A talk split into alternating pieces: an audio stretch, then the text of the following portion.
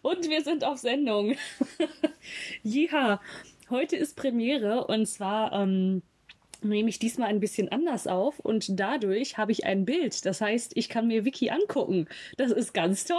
Ich habe gerade schon ein bisschen verwundert geguckt, genau, denn genau, wir können uns jetzt sehen, das konnten wir vorher nie. Und ich dachte gerade, was, was ist denn heute, was, was, was ist denn heute neu? Aber okay, ja. irgendwas, ist, irgendwas ist komisch. Lassen wir das wieder. Ich habe quasi auch eine Premiere und zwar habe ich mir ein Mikro gekauft, was nicht so super gut ist, wie ich das gern hätte, aber es ist an sich auch nicht schlecht. Aber ich weiß gar nicht, ob man einen Unterschied hört. Es halt vielleicht mehr. Aber ich habe das Mikro jetzt halt, glaube ich, auch schon seit zwei Monaten. Und damit kommen wir auch gleich schon zum ersten Punkt. Und zwar, die meisten werden es gemerkt haben, wir haben letzten Monat nichts hochgeladen und manche werden gesehen haben, warum. Und zwar wurden die Theater und sämtliche Kultur- und Freizeitstätten ja geschlossen und gerade Musical-Bereich, ich weiß nicht, wie es im anderen Bereich war, wurde sich so ein bisschen ungeschrieben, ungeschriebenes Gesetz mäßig wurde sich darauf geeinigt, dass man von seinen künstlerischen Tätigkeiten nichts hochlädt, also dass keine Lieder hochgeladen werden und so weiter. Darauf haben sich, glaube ich, auch fast alle dran gehalten und wir haben dann gedacht, komm, aus Solidarität machen wir das auch. Äh, allerdings war bei uns leider genau in dem Monat Geburtstagsmonat. Also letzt, im Januar letzten Jahres haben wir angefangen. Das ist ein bisschen schade. Nicht im Januar letzten Jahr. Du bist falsch. Du, Im November, im Januar letzten Jahres. Direkt Fake News verbreitet, würde ich mal sagen. Im November letzten Jahres haben wir angefangen. Und deswegen äh, verschiebt sich oder verschob sich jetzt alles. Und jetzt sind wir wieder normal da. Und jetzt gibt es das Geburtstagsspecial halt wahrscheinlich zum Ende des Jahres. Das war's. Je nachdem, ähm, wie das so läuft. Genau, je nachdem, wie das so läuft. Da sind noch andere Leute beteiligt und wenn jemand jetzt sagt, damit fühle ich mich sehr unwohl, ich möchte das nicht, dann nehmen wir darauf natürlich Rücksicht und sagen nicht, du ist mir egal, sondern dann äh, werden wir dem natürlich Folge leisten. Ganz genau. Obwohl man muss sagen, der, wir haben dafür schon was vorbereitet und ähm, wir hatten sehr viel Spaß. in dieser Zeit. Also ich natürlich, ich erstmal wieder wie immer mit Internetproblemen. Also das kann heute auch mal wieder passieren auf dem Dorf. Aber es war, ähm, was ich so mitgekriegt habe, wenn ich nicht gerade wieder offline war, ähm, war das sehr, sehr lustig. Also es ist was sehr Kreatives und äh, man kann, glaube ich, drauf gespannt sein. Ich bin, ich bin auf jeden Fall gespannt. Und ich habe als erstes, bevor wir mit unserem eigentlichen Thema einsteigen, eine Frage, und zwar waren wir jetzt hier ein bisschen länger nicht da. Was hast du denn in der Zwischenzeit gehört? Hattest du Neuentdeckungen oder sowas, was du unbedingt der Welt mitteilen möchtest? Das frage ich natürlich ganz uneigennützig. Ich, ich wollte gerade sagen, ähm, ich, ich muss tatsächlich sagen, ähm, nicht im Musical-Bereich. Ähm, ich war irgendwie, äh, generell dieser Monat, wenn ich da jetzt drüber nachdenke, was habe ich diesen Monat gemacht? Also außer, dass ich mich in zehntausenden Möbelhäusern irgendwie befunden habe. Und ähm, dieser Blick gerade so, warum war sie in Möbelhäusern unterwegs? Ja, irgendwie ähm, habe ich nicht viel Neues gehört. Also ich habe neue Musik gehört, aber halt überhaupt nicht aus dem Musical-Genre. Und ähm, Deshalb kann ich dir da leider überhaupt keine Empfehlung geben, weil ich tatsächlich nichts Neues gehört habe. Es ist sehr, sehr enttäuschend, aber äh, außer dass ich mich nochmal mehr mit Six beschäftigt habe und es nochmal irgendwie mehr gehört habe und das war immer sehr, sehr schön. Aber ähm, nee, ansonsten doch, ich habe was Neues für mich entdeckt und zwar Schuberts Winterreise. Ach, wirklich? Tatsächlich. Aber ähm, auch nur ein Lied weil ich das bei mir im Gesangsunterricht gemacht habe. Und ähm, genau, deshalb habe ich mir das natürlich häufiger mal angehört und ähm, von, es war eine Version, die ich mir angehört habe, von Jonas Kaufmann. Ich habe mich immer gefragt, hat der eine Verbindung zu Anna-Maria Kaufmann, die ja die Christine im Phantom gespielt hat? Ich habe es nicht nachgeguckt. Ah, ich würde jetzt raten, nein, weil ich glaube, es gab ja auch den Schauspieler Günther Kaufmann. Ich glaube, die sind nicht zwangsweise verwandt, aber ich weiß es auch nicht. Ich weiß es tatsächlich auch nicht, aber ich werde es mal recherchieren, aber letztendlich ist es ja auch äh, irrelevant, würde ich mal sagen. Hast du denn etwas Neues gehört? Ja, und zwar das eine ist schon ein bisschen länger her. Ich habe mich mit dem Stück Falsettos befasst und ich bin sehr begeistert. Ich habe das vorher immer so, immer irgendwo rumfliegen sehen und ich muss sagen, ich finde, ich, und ich kann nicht sagen warum, aber ich finde, das Stück ist unheimlich amerikanisch und ich kann nicht sagen warum. Es ist ein Ensemblestück, es sind drei Männerrollen, drei Frauenrollen und ein Kind, ein, ein Junge und ich frage mich ein bisschen, warum das nicht gespielt wird. Ich finde die Musik unheimlich gut. Es sind, glaube ich, 41 Lieder. 41 Lieder. Ja, Hades Sound hat, glaube ich, auch so viele oder sogar 48, aber da ist ja auch viel instrumental bei. Richtig. Und hier frage ich mich, ob dazwischen überhaupt noch Dialog ist, weil ich wüsste nicht, wo der hin soll. Es ist, also die Grundkonstellation ist, dass ein Mann seine Frau verlässt und sein äh, kleines Kind, um mit seinem neuen Partner zusammen zu sein.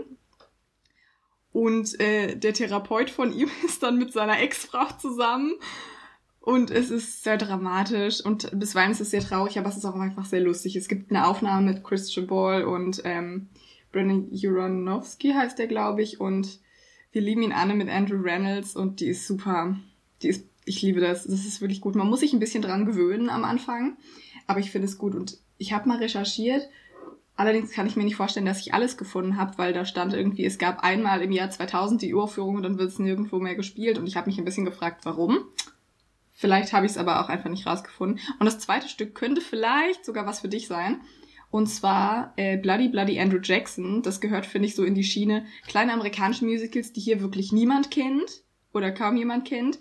Und es geht irgendwie inhaltlich um, um die, die Gründung der Demokratischen Partei. Ich habe mir den Inhalt durchgelesen, kann es geschichtlich, aber will ich überhaupt nicht anordnen. Aber ich finde die Musik wirklich sehr gut.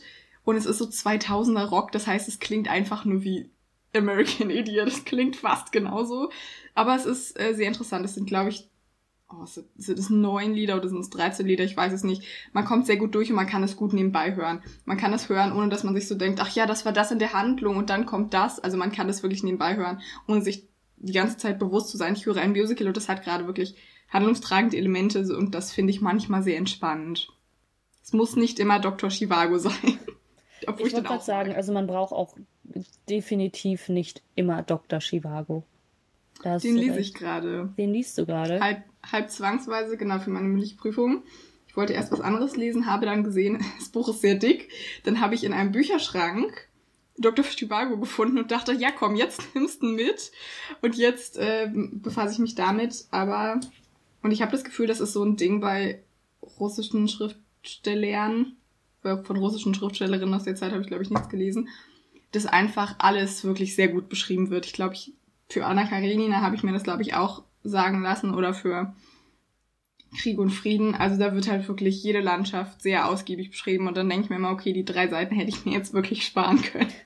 Da musst du die überspringen. Ja, ich weiß, es ist eine grüne Wiese und ich muss nicht wissen, wie jedes einzelne Blümchen auf dieser grünen Wiese aussieht ja. Genau, und dann heißt es auch immer, ja, und dann haben sie die und die Leute getroffen, das war mal irgendwie alter Landadel, mit dem sind sie dann verwandt, weil die Mutter von dem mal dann damals auf diesem Ball den und den getroffen hat. So, so ungefähr wie bei Game of Thrones, wo sie Leute sehr lange beschreiben, die halt nie wieder vorkommen. Und dann denkt man sich so, okay, ja, ich, das Buch hätte man wirklich fast um die Hälfte kürzen können und auf die normale Handlung beschränken können. Ja, ja, das ist also so ein bisschen, dass sowas ein bisschen ausufert, ist ja auch okay, aber mich strengt sowas beim Lesen immer unheimlich an, weil ich mir denke, muss ich mir diesen Menschen jetzt merken oder muss ich mir diesen Menschen jetzt nicht merken? Ja. Und äh, das finde ich ist auf Dauer wirklich ähm, sehr, sehr anstrengend. Vor allem finde ich, sitzt man dann da und das bringt die Handlung ja überhaupt nicht voran. Das ist richtig. Es hält dich ja wirklich nur auf. Ich habe gerade, wir haben noch gar nicht drüber gesprochen, was haben wir denn für, für Tee oder für andere Heißgetränke vor uns? Ja, ich weiß, ich gehe im Moment dem Tee irgendwie ein bisschen fremd, aber ich, zu meiner Verteidigung habe ich zu sagen, ich habe heute Morgen zum Frühstück einen ähm, Räubusch Vanilletee getrunken. Der war ja. sehr, sehr mm. lecker. Und ich war gestern im Teeladen unterwegs. Wir haben bei uns in der Stadt einen schönen Teeladen, da war ich noch nie Ach, drin. Guck. Und ähm, ich war ganz begeistert. Ich habe da, ähm, morgen ist Nikolaus, da habe ich ähm, für jeden bei uns im Haus einen, ich dachte mir so, komm, eine Kleinigkeit ist ja ganz schön, kriegt jeder einen Tee. Und ich habe mich sehr gefreut, weil da so tolle Sachen bei, waren wie grüner Tee mit Blaubeere oder was hatte mm. ich für, oder Granatapfel mit mit irgendwas noch drin und cool. dann noch irgendwas auf Räubusch-Basis. Also ganz, ganz tolle Sachen und da habe ich mich sehr drüber gefreut. Ähm, ganz uneigennützig natürlich. Ähm, aber ich trinke heute einen ganz simplen Milchkaffee oder in Wien würde man sagen eine Melange. In Wien hat es übrigens geschmei geschmeit, geschneit und das hat mich sehr gefreut, als ich die Fotos gesehen habe. Ich mag eigentlich keinen Schnee, aber Schnee auf Bildern finde ich schön und in Wien dann nochmal und das hat mich glücklich gemacht. Es muss im unteren Bereich geschneit haben, weil jemand, der an der Grenze zu ähm, zur Schweiz, glaube ich, wohnt, mir auch ein Bild geschickt hat, wo es wirklich sehr, sehr weiß war. Und äh, angesichts der Sonne, die wir haben, kann ich mir das sehr schlecht vorstellen. Ja, in Füssen hat es auch geschneit. Ja, ist, Füssen ist doch auch Bayern, ne? Füssen, oder ist das. Genau, Füssen ist, ähm, du, du, kannst da innerhalb von zwei Kilometern auf die hm. Österreich, mhm. über die österreichische Grenze laufen. Ja, ich wäre letztes, ich wär letztes Wochenende übrigens in Füssen gewesen. Ähm, da wäre ja das so ein Konzert gewesen mit ähm, Roberta Valentini und äh, Udo Kaipesch im Festspielhaus. Ähm, und das war, das war richtig, richtig traurig, weil natürlich, sie haben es verschoben, alles gut, aber ich konnte meine Bahnfahrten nicht stornieren. Und äh, die Bahn-App zeigt einem dann ja immer schön an, so von wegen, ja, jetzt ist ihr Umstieg und hey, sie können für neun Euro auf die erste Klasse upgraden. Und ich dachte mir so einfach nur, ja, danke. Aber das Gute, ähm, mein Zug nach Hause wäre ausgefallen. Ich hätte echt ein Problem gehabt, aus Füssen nach Hause zu kommen. Und deshalb, man muss ja immer das Positive aus dem Negativen ziehen. Und mein positiver Grundgedanke war dann, okay, ich wäre nicht nach Hause gekommen. Deshalb, ähm, alles gut. So, Entschuldigung, was trinkst du für einen Tee? Kein Problem. Ich habe jetzt einen zeitlich sehr unpassenden schönen Feierabendtee, denn ich habe einen Tee-Adventskalender geschenkt bekommen, obwohl drauf steht Tee-Adventkalender und dann musste ich mich kurzzeitig fragen, ob ich einfach mein Leben lang falsch Adventskalender gesagt habe, aber nein, ich glaube, es heißt Adventskalender. Von Sonnentor habe ich von meiner Mama beziehungsweise von meinen Oma und Opa bekommen. Vielen Dank dafür und ähm, ich, es ist eine Mischung an grüner Tee, schwarzer Tee, es ist viel Kräutertee und dann noch mit so Bums wie so, weiß ich nicht, Ringelblumen oder so da drinne. Und ich muss halt sagen, ich bin nicht der super Kräutertee-Fan, weil Kräutertee ist für mich sowas, wenn man irgendwo ist, wo es Tee gibt und es gibt halt nicht den, den man will, dann macht man das und das ist irgendwie okay. Und ja, ich fand sie bis jetzt halt alle okay. Das ist jetzt nichts, wo ich sagen würde, boah, das brauche ich jetzt, weil, es, weil ich ihn so super gut finde, aber ich finde ihn halt an sich nicht schlecht. Mhm. Ja, wir haben, ähm, bei uns ist es immer so, dass jedes Jahr wer anders dran ist, Adventskalender zu kaufen, so dass es irgendwie spannend bleibt und dass wir sagen, okay, dann holt einer drei und ähm, aber täglich wird auch rotiert, dass man alle drei Tage immer wieder den gleichen hat, aber dass es halt so auch durchwechselt. Und da haben wir auch einen Adventskalender mit Tee mit dabei. Habt ihr den von Kappa? Weil den gibt's auch. Mm, nee, das ist einer von, oh, ich weiß es nicht. Keine, keine Ahnung. Werbung übrigens. Nein, keine Werbung. Wir kriegen kein Geld davon. Nein, aber äh, Kappa-Tee, da haben wir so einen richtig leckeren grünen Tee mit Limette. Der ist ultra deliziös, muss ich sagen. Stimmt, das hast du schon äh, geschrieben, aber ich habe ihn noch nicht gesehen. Vielleicht äh, klaue ich mir irgendwann, falls ich mal wieder bei dir in der Nähe bin, dann den Teebeutel. Ich wollte gerade sagen, dann, oder ich oder ich schmeiße dir, ähm, ich schmeiße dir einen Teebeutel in deinen, ähm, ich wollte sagen, in deinen Kofferraum. Ich wollte sagen, in deinen Postkasten, aber auch gut, weil in einem Monat wohne ich näher an dir dran und dann liegt es eher auf dem Weg, ähm, mal bei dir einen Tee einzuwerfen. Ich bin schon richtig gespannt. Ich auch. Wie es äh, bei dir aussieht. Ich bin so gespannt. Ich bin auch sehr gespannt, aber ich habe mir jetzt eine ultra fancy Lampe gekauft, über die ich mich sehr freue. Das ist so eine, ähm, das ist eine Stehlampe, so eine schwarze und innen drin halt ähm, Gold und wenn die an ist, ist die halt richtig, richtig schick. Die macht zwar kein Licht, aber es ist eine schöne Dekoration. Ach so, ich dachte, sie kann auch das, wofür sie da ist. Nö, kann sie nicht. Also sie, macht eine schöne Atmosphäre. Aber ähm, das wird schön. Ich bin mal gespannt. Am 28. bekomme ich die Schlüssel. Stimmt. Wann, also du kannst dann irgendwie ab, ab, ab erstem rein, aber wahrscheinlich ziehst du nicht direkt an Neujahr um. Ja, das Problem ist ja einfach ähm, zwei Haushalte, ne? Dann wieder nur.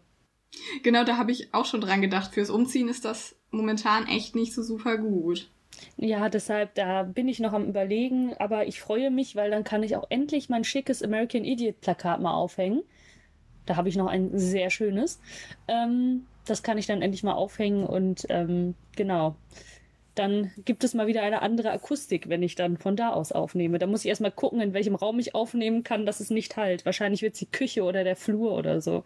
Dann gehst du wieder durch jeden Raum und sagst, hier ist der Podcast der Vereinigten Bühnen Wien. Richtig.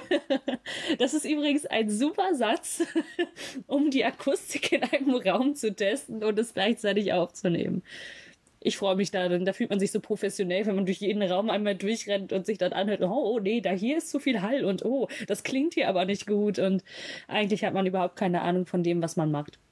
Also das Hall ist, ist mittlerweile super. Mein Erzfeind geworden, weil eigentlich ist das Mikro an sich nicht schlecht. Das Problem ist aber, ich habe es geschafft, dem Hall ein bisschen beizukommen. Wenn ich dann aber das Rauschen rausnehme, wird der Hall wieder richtig krass und es treibt mich echt auf die Palme, weil ich bis jetzt keine perfekte Lösung dafür gefunden habe. Naja, ich arbeite dran. Ich kann heute auch schon wieder meinen äh, tollen Weihnachtssatz aus dem letzten Jahr sagen. Äh, schöne Feiertage oder schöne freie Tage, aber dafür ist jetzt noch nicht die Zeit gekommen. Das mache ich erst nachher nochmal offiziell. Ich wollte sagen, komm, wir äh, haben heute eine ganz kurze Folge, 16 Minuten. so. wir, wir sind durch. Wir sind durch. Sehr schön. Was machen wir denn? Nein, so elendlanges Vorgeplänkel. Ähm, ganz witzig, eine Freundin von mir, die hört sich immer den Podcast an, aber nur das Vorgeplänkel. Weil der Rest egal bis, ähm, bis wir, genau, bis, bis wir fachspezifisch werden, weil sie meint, das Vorgeplänkel findet sie immer lustig, aber dann hat sie keine Ahnung mehr und dann hört sie auf zu hören. Das finde ich sehr sympathisch, das finde ich sehr schön. Ja, aber das ist ja egal, ne? wenn einem das Vorgeplänkel gefällt. Ähm, diesmal ist es 16 Minuten Vorgeplänkel. Ja, fast 17 schon. Ich sehe es auf meiner Anzeige. Mhm. Ähm, was ist heute unser Thema? Ähm, oh, ich habe das Gefühl, es wird ein bisschen Kraut und Rüben, muss ich ehrlich sagen. Wir haben uns mit dem Thema Männerrollen und Männlichkeit im Musical befasst. Und man kann direkt vorab schon sagen, dass dieses Thema so riesig ist. Ich habe eine, äh, also ich glaube, die was ist es, eine Doktorarbeit oder so, die habe ich nur halb gelesen, die habe ich schon nicht ganz gelesen. Und eine Masterarbeit habe ich dazu auch gelesen. Das heißt, man kann halt zu einzelnen Aspekten davon schon so viel machen, dass wir hier heute nicht dafür da sind, das Ding, das Feld wirklich von vorne bis hinten zu bearbeiten. Und ähm, wir fangen an mit einer Tabelle, die ich erstellt habe. Und zwar so eine Typentabelle. Wie kann man einzelne Rollen einordnen? Nicht Stereotype. Die Namen sind ein bisschen aller Bildzeitung, aber das ist auch einfach nur zum einfachen Verständnis. Allerdings, ähm, obwohl ich mag den, ähm, ich, ich mag den einen Namen sehr gerne. Die Leute können ja ähm, die eine Kategorisierung. Ähm, da habe ich mich sehr, sehr drüber gefreut, als ich die gelesen habe. Ähm, ich, ich werde nicht sagen, welche es ist, aber ich glaube, die Leute werden wissen, welche es ist. Also wie gesagt, die Namen sind ein bisschen, ähm, ja, sie sind eigentlich zur Einfachheit halber so benannt, wie sie benannt sind. Man muss allerdings sagen, das ist wirklich ein der Stand von Work in Progress, den wir jetzt haben. Ich bin mit der Liste insofern nicht zufrieden, dass ich schon unviele, unfassbar viele Rollen eingetragen hatte und dann halt, aber es waren fast alles die gleichen. Es waren fast alles zum Beispiel weiße Rollen oder es waren fast alles nur äh, heterosexuelle Rollen. Und die Vielfalt, die es gibt, fand ich unheimlich schwierig zu fassen. Deswegen, die ist nicht fertig und sie darf auch so nicht betrachtet werden. Und äh, ich, sie ist auch nicht so, wie ich sie gerne hätte, aber ich muss halt auch dazu sagen, ich habe mich damit jetzt nicht so krass beschäftigt, als würde ich das Ganze tatsächlich irgendwie für meine Masterarbeit machen, weil dafür hatte ich gerade nicht den Umfang. Und danach haben wir uns jeweils ein, zwei äh, Beispiele rausgesucht, die wir einfach interessant finden. Freue ich mich schon drauf. Ich bin gespannt, wie es wird. Oh ja, Dito. Willst du anfangen? Soll ich anfangen? Wollen wir immer abwechselnd machen? Ich würde einmal ganz kurz, bevor wir generell einsteigen, äh, eine Tabelle, die ich aus der einen äh, Arbeit geklaut habe, zeigen. Und zwar von, ähm, heißt vom Psychologen Robert Brennan. Äh, ach genau, es ist aus der Studie The Male Sex Role, das muss ich gerade mal nachgucken. Und zwar hat er vier einzelne ähm, Main Archetypes, haben sie es genannt, äh, erstellt. Die äh, Tabelle ist von 1976 und die vier Sachen sind, ich lese die einfach mal ganz platt vor. Das erste ist No Sissy Stuff, the stigma of all stereotyped feminine characteristics and qualities, including openness and vulnerability. Das zweite ist The Big Wheel, Success and Status and the Need to be Looked Up to. Das dritte ist The Steady Oak, a mainly nein, a manly air of toughness, confidence and self-reliance. Und das vierte ist Give 'em Hell, the aura of aggression, violence and daring. Und ich muss sagen, viele, viele, viele aus der Tabelle, die wir auch erstellt haben, die so ein bisschen darauf basiert, bei vielem ist das sehr präsent. Und in der Arbeit, aus der ich das habe, wird werden diese vier hinterher auf ein Lied angewandt. Das heißt, es gibt einzelne Abschnitte, auf die das Einzelne zutrifft. Und es ist nicht so, dass man sagt, okay, die Person ist nur das, sondern ähm, sie haben das mit dem Lied Soliloquy aus Carousel gemacht, was ich oft als ähm, Beispiel gesehen habe. Und dann sagt man halt so, gut, diese drei Sätze sind dafür, diese drei Sätze sind dafür. Das habe ich jetzt nicht gemacht. Ich habe es versucht, nach dem ganzen Charakter zu ordnen. Aber deswegen sind die Grenzen da halt auch fließend. So, Ich wollte gerade sagen, ne, also ich glaube generell, dass die meisten Rollen, bis auf ein paar Ausnahmen, die kann man nicht schwarz und nicht weiß irgendwie sehen. Also jetzt im Bezug drauf, der ist jetzt genau die Charakteristik, der ist genau die Charakteristik, weil natürlich ist es so, Rollen entwickeln sich ja, also die meisten Rollen entwickeln sich ja dann schon über die Handlung irgendwie und die sind ja doch ein bisschen tiefgründiger, als dass man sagen kann, okay, der ist jetzt genau das und zwar nur das. Ne? Es ist ja meist ein Zusammenspiel aber es ist halt schon so, dass irgendwas immer hervorsticht oder dass es, gibt, es ist natürlich auch, finde ich, immer eine subjektive Wahrnehmung in gewisser Weise und so, ich würde halt sagen, so wie die meisten Leute was auch damit anfangen können. Ne? Also, dass man sich denkt, ah, okay, ja, stimmt, so und so kannst du das sehen. Aber natürlich ist es alles subjektiv und man kann auch sagen, die und die Rolle ist aber viel, viel tiefer, als ihr die hier gerade einordnet.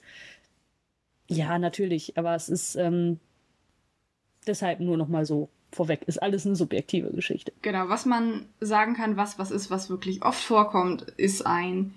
Ähm, ich finde, es gibt so verschiedene Abstufungen auch von stereotypen Bildern.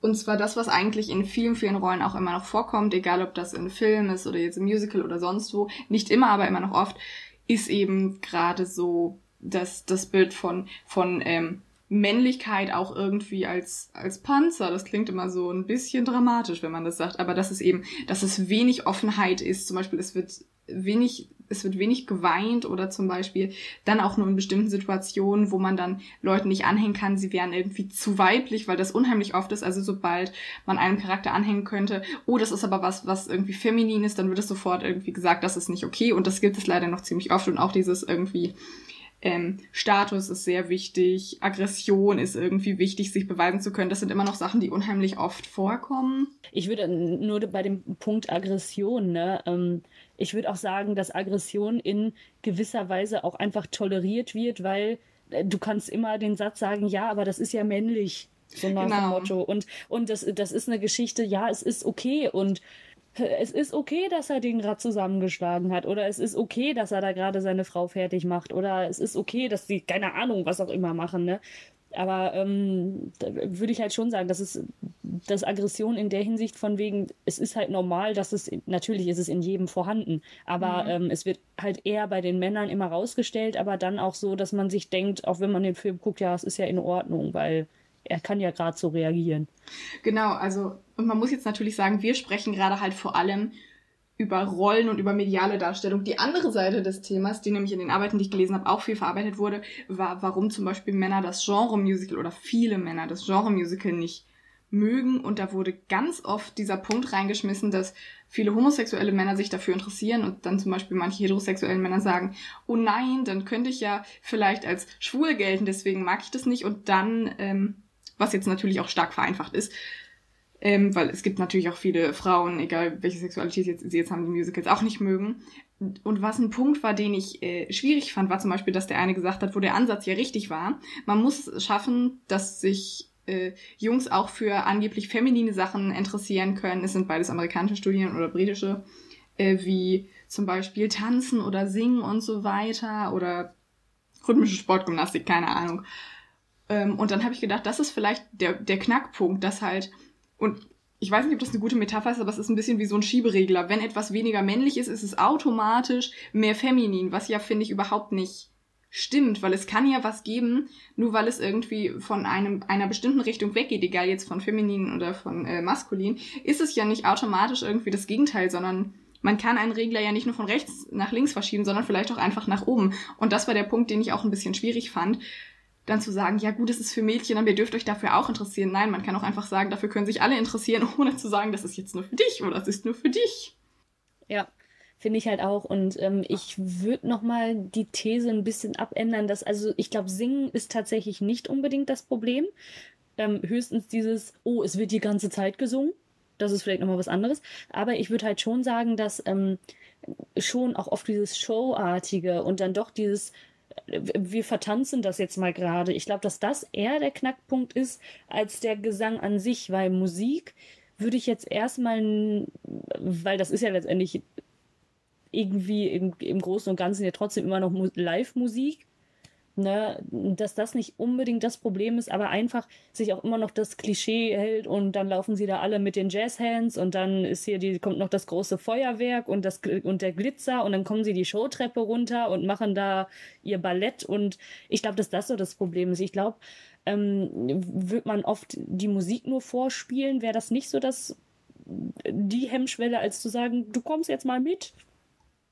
So vom Gefühl. Genau, ich äh, will einmal ganz kurz sagen, welche Arbeiten es waren, damit ich das auch nicht vergesse. Es gibt einmal die Arbeit Masculinity in Musicals, a comparison between 1950s and present day. Das war, glaube ich, die. Nein, es ist eine Bachelorarbeit von Emily M. Eisenbray, die ist aus Kentucky von der Kentucky University von 2011. Das andere ist eine Doktorarbeit von James Michael Lovelock, Not Just for Gays Anymore, Men, Masculinities and Musical Theater. Und er geht doch tatsächlich auf dieses Lied von der Tony-Eröffnung, was ist es, 2014 oder so, von Neil Patrick Harris ein, wo sie singen, It's not just for gays anymore, weil das ist ja wirklich so ein Klischee. Musicals sind grundsätzlich was für Frauen und für schwule Leute, aber nicht für richtige Männer. Und das finde ich ziemlich lustig, dass er das schon im Titel verarbeitet hat. Ja, aber das, das ist ja auch das gleiche. Ich glaube, das liegt auch so ein bisschen daran, dass sie auch immer noch das Klischee hält, dass alle Musical-Darsteller schwul wären. Oder alle Tänzer. Oder alle, ja, alle Tänzer. Ne? Das muss man ja auch ganz klar sagen. Das ist, das habe ich schon so oft gehört, dass auch davon einfach ausgegangen wird. Und ich denke mir so, äh, wer hat das erfunden? Wer hat das erfunden? Warum ist das so? Das ist doch gar nicht so. Also natürlich entscheiden sich mehr Frauen für diesen Berufsgang, weil Männer halt oft äh, ja in der Karriere gesehen woanders mehr Geld verdienen könnten und sagen, ich nehme es eher als Hobby als als Beruf. Aber trotzdem, ich, ich finde diese These einfach, die hat überhaupt keinen Boden, die hat überhaupt gar keinen mhm. Nährgrund, wo man sagen könnte, okay, da, es gibt eine Studie darüber, es ist so und so, sondern dass einfach davon ausgegangen wird und es wird auch oft davon ausgegangen von Leuten, die sich überhaupt nicht in dem Metier irgendwie mal bewegt haben oder sich gar nicht auskennen. Und ich finde generell ist das doch auch kein K.O.-Kriterium, selbst wenn es so wäre. Ja, genau, es ist ja vor allem auch so eine Frage der Sozialisation. Und das ist ja jetzt was, was auch hinreichend bekannt ist. So wie man erzogen wird, das, das gibt man ja auch weiter und das lebt man ja auch. Und wenn jetzt aber einfach allen anerzogen wird, Ballett ist was für Mädchen und es gibt natürlich äh, Balletttänzer, die eine unglaublich gute Arbeit machen, aber wenn einem das von klein auf eingetrichtert wird, dann wird man diese These wahrscheinlich auch sehr, sehr lange vertreten. Und ähm, ein Beispiel, was ich so gut fand, war beim Wrestling oder gerade beim, es gibt ja glaube ich auch äh, Wrestling bei Frauen, aber beim Wrestling von Männern hat man Männer in interessanten Kostümen, meistens sehr bunt, wo ja auch sehr viel Show bei ist. Und äh, es sind Männer, die Männer berühren. So. Beim Ballett hast du äh, Tänzer, die Frauen berühren, weil sie ja zum Beispiel Frauen heben oder weil sie zusammen tanzen. Ähm, aber trotzdem gelten die Wrestler als männlicher weil die Kostüme egal sind und dass sie Männer anfassen auch, das ist halt männlich genug, aber beim Tanzen, das ist halt irgendwie nicht männlich genug, obwohl die ja mit Frauen zusammenarbeiten. Äh, arbeiten. und das fand ich war ein äh, sehr interessantes Beispiel. Natürlich kann man sich zu 100% vergleichen, weil beim Wrestling, äh, Berühren beim Wrestling ist, glaube ich, noch ein bisschen untertrieben. Eigentlich, äh, ja. Ich, ich, also ich habe da immer nur Bilder im Kopf, die, die klettern auf den Ring und springen von da aus auf irgendwen runter. Aber so vom, vom Grundlegenden her, ich, ich weiß, wie du es meinst. Und das, aber ich glaube, wenn man diese Argumente wieder vorbringen würde, dann käme nur ein Ja, aber. Ich bin gerade, ich gucke gerade aus welcher von beiden Arbeiten es ist, aber ich bin gerade nicht so. Ach so, es ist auf der aus der Arbeit Masculinity in Musicals auf Seite 8. Es sind übrigens beides auch Arbeiten, die man im Internet äh, relativ gut finden kann. Also falls jemand sich irgendwie berufen sieht, die zu lesen, die sind beide sehr gut. Ich finde, man kommt auch ziemlich gut durch. Ähm, die kann ich empfehlen, die sind interessant. Wollen wir mal mit der nicht fertigen Tabelle anfangen. Können wir gerne. Wer möchte denn anfangen? Ich möchte gerne mit dem ersten anfangen, weil es das erste war, was mir auch tatsächlich eingefallen ist. Ja, mach das gerne. Okay. Wir haben es eingeteilt in Typ, also diese sehr, sehr übertriebenen Typnamen, dann die Merkmale und dann äh, Rollenbeispiele, wobei es eben wirklich so ist, dass manche bei mehreren, dass manche Rollen bei mehreren Sachen stehen, weil sie auf mehrere passen. Und es passen auch nicht immer alle Merkmale auf alle. Das ist einfach so, das ist ja auch mehr so eine äh, Orientierung, wie man das machen kann. Und zwar der, der erste Typ, ohne Witz, der mir eingefallen ist, ist so der etwas, ich habe es genannt, der sensible. Die Typnamen haben alle diesen tollen Einschlag, darf man sich jetzt schon mal dran gewöhnen. Und als Merkmale habe ich geschrieben, und es ist natürlich auch immer eine subjektive Wahrnehmung, der ist meistens eher jung und hat eine unheimlich ausgeprägte Gefühlswelt und damit einher geht, dass er auch ein ausgeprägtes Bedürfnis hat, seine Gefühle zu kommunizieren. Das ist unheimlich wichtig. Und man, dadurch wird er auch so ein teilweise können, wird er dadurch auch so ein bisschen egozentrisch. Da hat er, da ist dann vielleicht noch Platz für ein, zwei Probleme von anderen Leuten, aber grundsätzlich sind seine Probleme schon wichtig. Vor allem, wenn es irgendwie um seine Freundin geht oder so. Und ähm, dann aus diesem teilweise egozentrischen und so weiter resultiert auch ein bisschen, dass er entweder bewusst weltfremd ist oder halt unbewusst naiv. Weil zum Beispiel, äh, ich finde Alfred aus, oder Alfred, Alfred, Alfred wäre von Batman. ich finde zum Beispiel, dass Alfred, ähm, da passt das fast alles drauf, aber der ist halt nicht, er ist halt nicht super egozentrisch und er ist halt einfach ein bisschen naiv, wogegen ich zum Beispiel finde, dass Strat durchaus bewusst ist, dass er schon relativ weltfremde Ansichten hat, weil er ja auch merkt, wie der ganze Rest darauf reagiert, aber es ist ihm, glaube ich, einfach auch egal. Und andere Rollen, die ich dazu noch habe, also Strat und ähm, Romeo aus Romeo und Julia, sind mir als erstes eingefallen. Alfred passt da, wie gesagt, ein bisschen rein. Ich finde auch, dass mit der, ich finde, ich finde bei, bei Alfred ist ein bisschen das Problem mit der ausgeprägten Gefühlswelt. Die kriegst du gar nicht so mit. Also, eigentlich hat er ja nur, ich liebe sie, ich laufe ihr jetzt hinterher, ich habe Angst und wieder von vorne. Also genau, aber das, also das meine ich auch. Also meistens geht es vor allem halt um Gefühle zu, zu seiner Angebeteten. Meistens ist es auch das tatsächlich das äh, traditionelle Männer-Frauen-Verhältnis. Es gibt garantiert auch homosexuelle Rollen. Ich, mir sind halt nur keine eingefallen, weil die Liste halt, wie gesagt, nicht ganz ist. Bei Franz aus Elisabeth bin ich mir nicht so ganz sicher und Max aus Lend Me a Tenor so ein bisschen, aber bei denen ist es halt wichtig, dass, also ich kam da vor allem drauf, weil eine Inszenierung von Roman Julia, die ich mal gesehen habe, eine Schülerinszenierung, die wirklich, wirklich gut war oder eine Schulinszenierung, die wirklich, wirklich gut war. Nicht das Musical, nur das Stück, aber da war es halt wirklich so, das wurde da auch gesagt, Romeo hört sich unheimlich gern selber reden. Und eigentlich interessiert er sich ja auch wirklich nur für seine eigenen Probleme. Und er hört sich gern selber reden, er hat keine Zeit für andere und es ist auch nur wichtig, dass man ihm zuhört und es ist auch nur wichtig, dass er mit seinem Kopf durch die Wand kommt. Und dann kann man gucken, was der ganze Rest macht. Da kannst du dann ja eigentlich mehr oder weniger auch, ähm, wie hieß denn nochmal der Gegenpart aus der West Side Story? War das Tony? Marie, ja, Maria und Tony. Da habe ich auch überlegt, ob der da reinpasst. In gewisser Weise schon, aber ich finde, dass der noch mal ein bisschen mehr Rückgrat hat als ein Romeo, ne? Ja, Vom eben, Gefühl. das, also, das, das stimmt. Ich habe äh, Tony, als ich mir Rollen aufgeschrieben habe, habe ich auch reingeschrieben, aber ich habe ihn nicht einsortiert.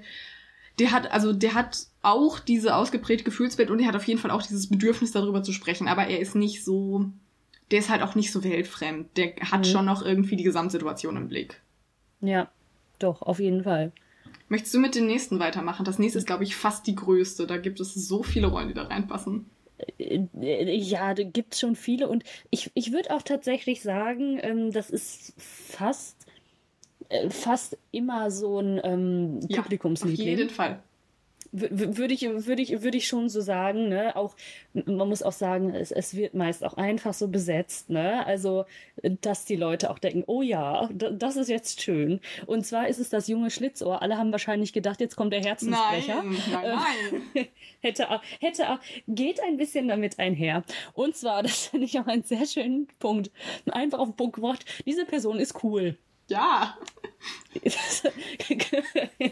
ist, ist natürlich immer so ein bisschen ähm, eine Ausprägungssache, aber ich würde sagen, dass das darauf auch bezogen ist, dass die, ähm, die mit dieser Rolle interagieren, dass die diese Person auch als sehr cool ansehen. Würde ich sagen, nicht unbedingt immer aufs Publikum bezogen, aber auf jeden Fall die Mitspielenden, dass die Rollen da so drauf reagieren. Mhm. Ähm, es ist eben auch oft eine mysteriöse Persönlichkeit, wo man vielleicht auch nicht zu 100 Prozent die Beweggründe irgendwie immer verstehen kann und auch nicht zu 100 Prozent äh, halt wirklich in den Kopf sieht und das macht es ja auch so interessant.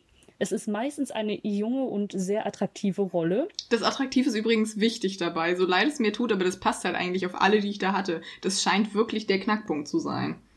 Ja, es ist halt wirklich so, ähm, hält sich nicht immer an die Regeln, aber das macht sie ja so cool. Das finde ich halt auch, ähm, genau, es ist halt, das ist halt auch, das wird, der, das wird der Person auch verziehen. Es, es wird ja einfach verziehen. Ne? Genau. Ne? selbst wenn die da mal mit dem Kopf durch die Wand gehen, ne? es ist, ach, ach komm, das ist doch so, der sieht doch einfach so toll aus. Und einer muss ja so mal so ein bisschen unregelkonform sein. Und halt damit geht ja auch einher, dass die Person so ein bisschen ungestüm ist. Die hält sich nicht immer an die konventionellen Regeln. Die macht einfach mal den Mund Mund auf.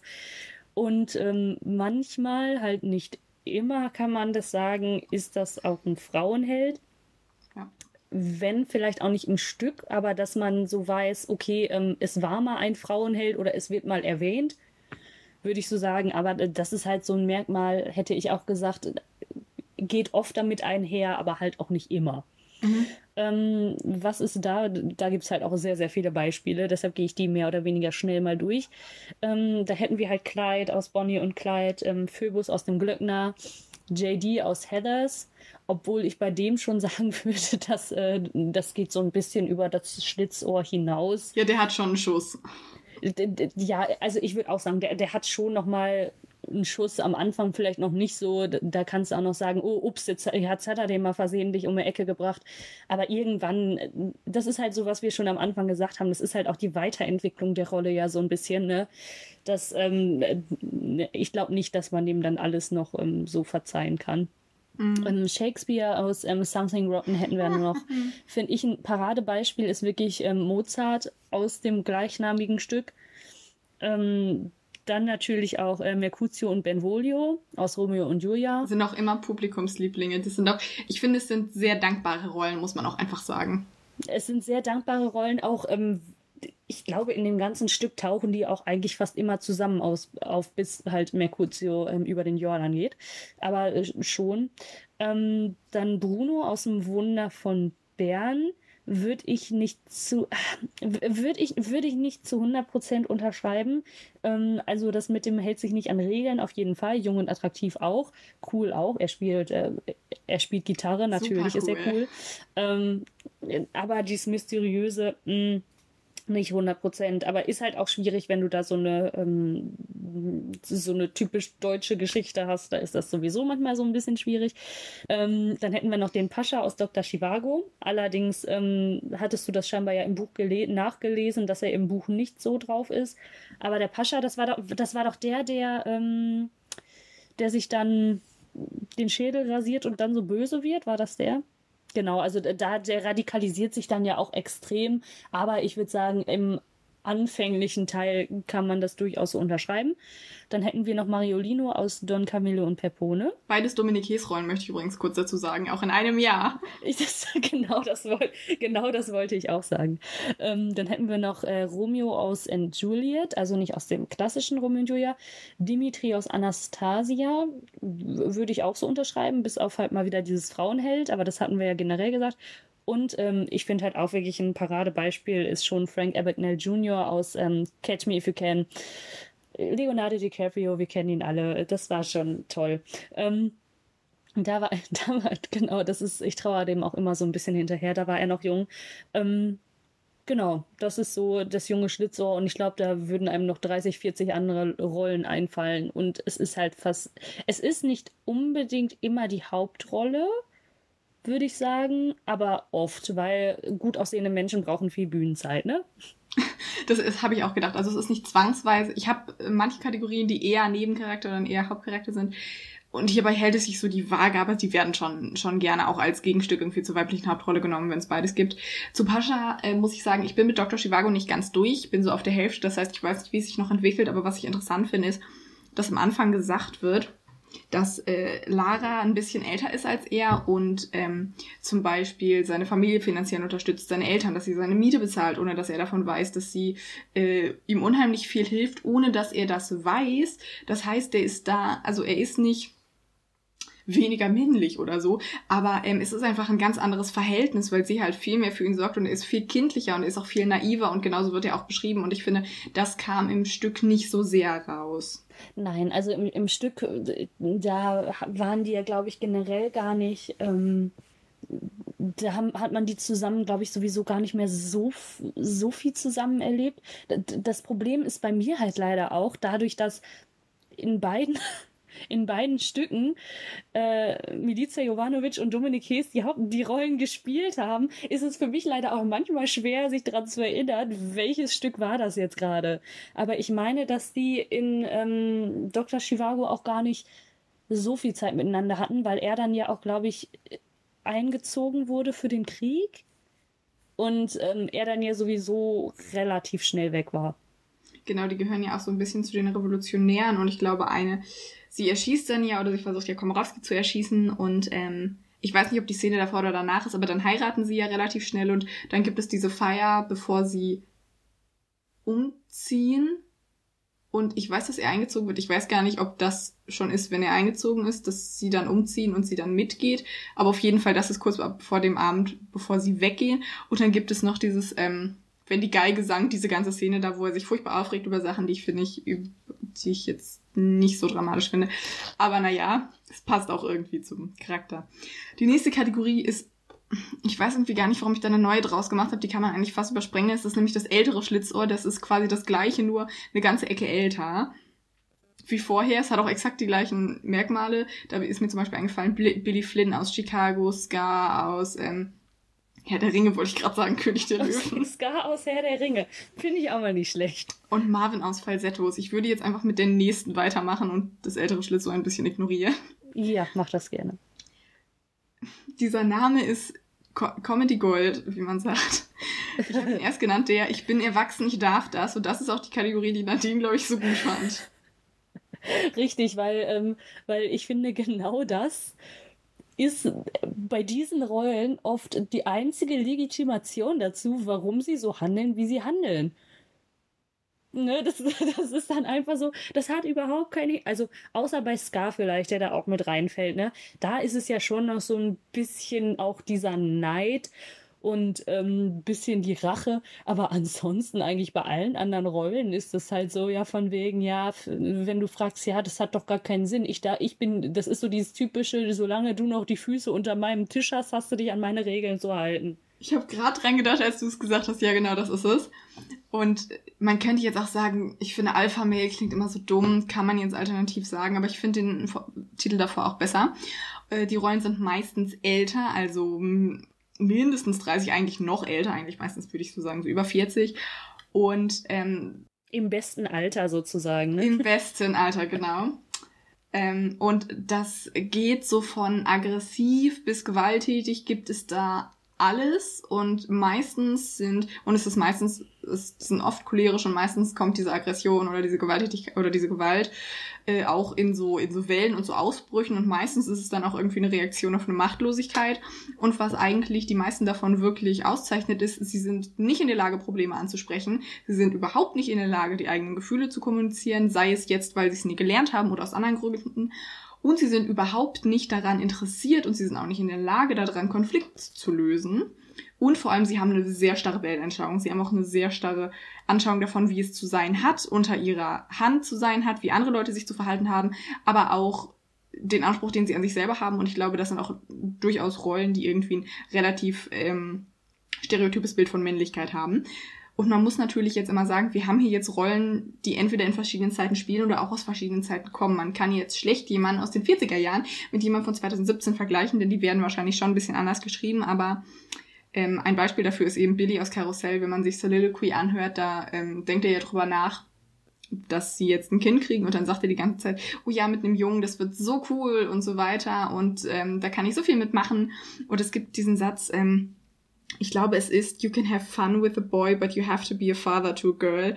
Und ähm, das Lied kam oft als Beispiel für dieses stereotype Bild, was er eben auch äh, hat. Aber das Stück ist natürlich auch wirklich eine Ecke alt, muss man dazu sagen. Das wundert jetzt nicht.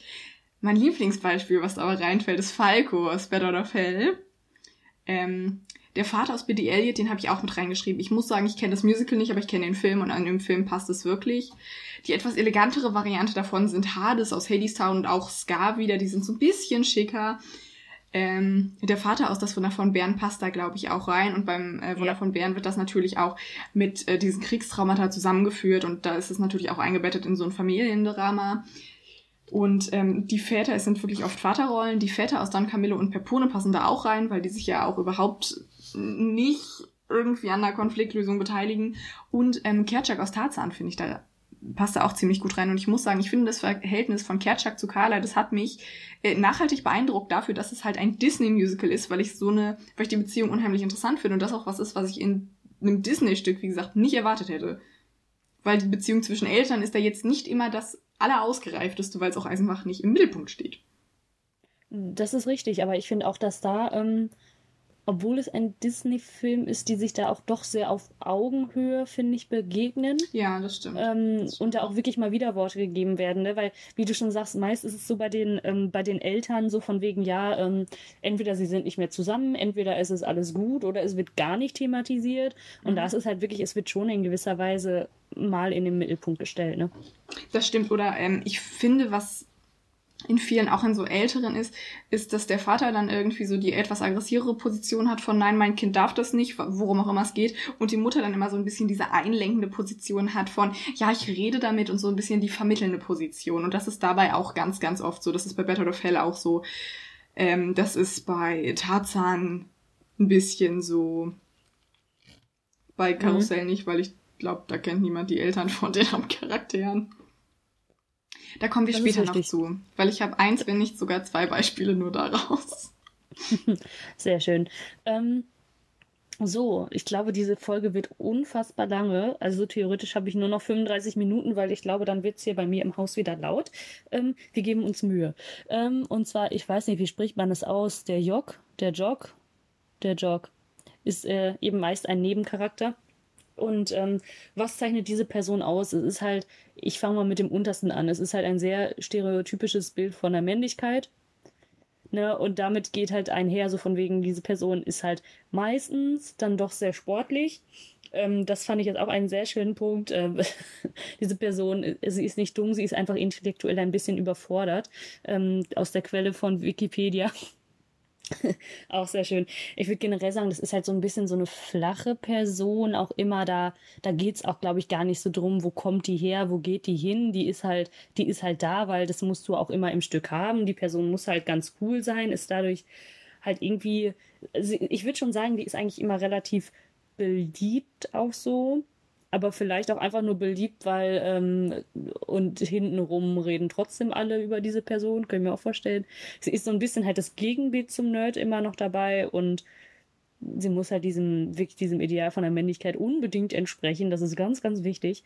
Und ähm, da haben wir jetzt als Beispiel einmal auf Deutschland Kurt und, und Ram, wahrscheinlich Kurt und Ram Kurt aus Heathers. Ja. Das sind, ähm, das sind ja die zwei Sportler, glaube ich. Die passen da perfekt drauf. Es ist aber auch ein sehr amerikanisches äh, Bild und es ist viel in so Highschool-Filmen auch und da sind sie ein gutes Beispiel. Genau, waren das nicht sogar die zwei, die da ähm, umgebracht wurden mhm. und wo dann, ähm, wo die dann das so gedreht haben, dass sie eine Beziehung zueinander hatten oder so? Waren das die zwei? Genau, obwohl sie das gar nicht hatten, genau. Mm, es wurde einfach nur so gedreht. Dann, ähm, da kenne ich mich leider gar nicht aus mit Don aus Kinky Boots. Ich habe Kinky Boots leider nie gesehen, aber das wird bestimmt stimmen. Ähm, Pepone aus Don Camillo und Pepone in gewisser Weise ja, mit dem intellektuell überfordert, würde ich schon sagen. Und das Gegenbild natürlich zum Priester irgendwie auch. Ähm, sportlich passt halt leider gar nicht. Ähm, und ich weiß halt auch nicht, ob er so cool ist, auch für sein Dorf, nur weil er der Bürgermeister ist. Nee, aber er ist halt schon dieses, dieses äh, Gegenbild zu einem intellektuell gebildeten äh, kirchlichen Pfarrer, ist er natürlich dieses, was auch thematisiert wird, dass er nicht lange in der Schule war zum Beispiel. Äh, natürlich, ja, doch. Auf jeden Fall. Das stimmt. Und halt äh, Pablo aus I'm from Austria, das ist ja ähm, der argentinische Fußballspieler.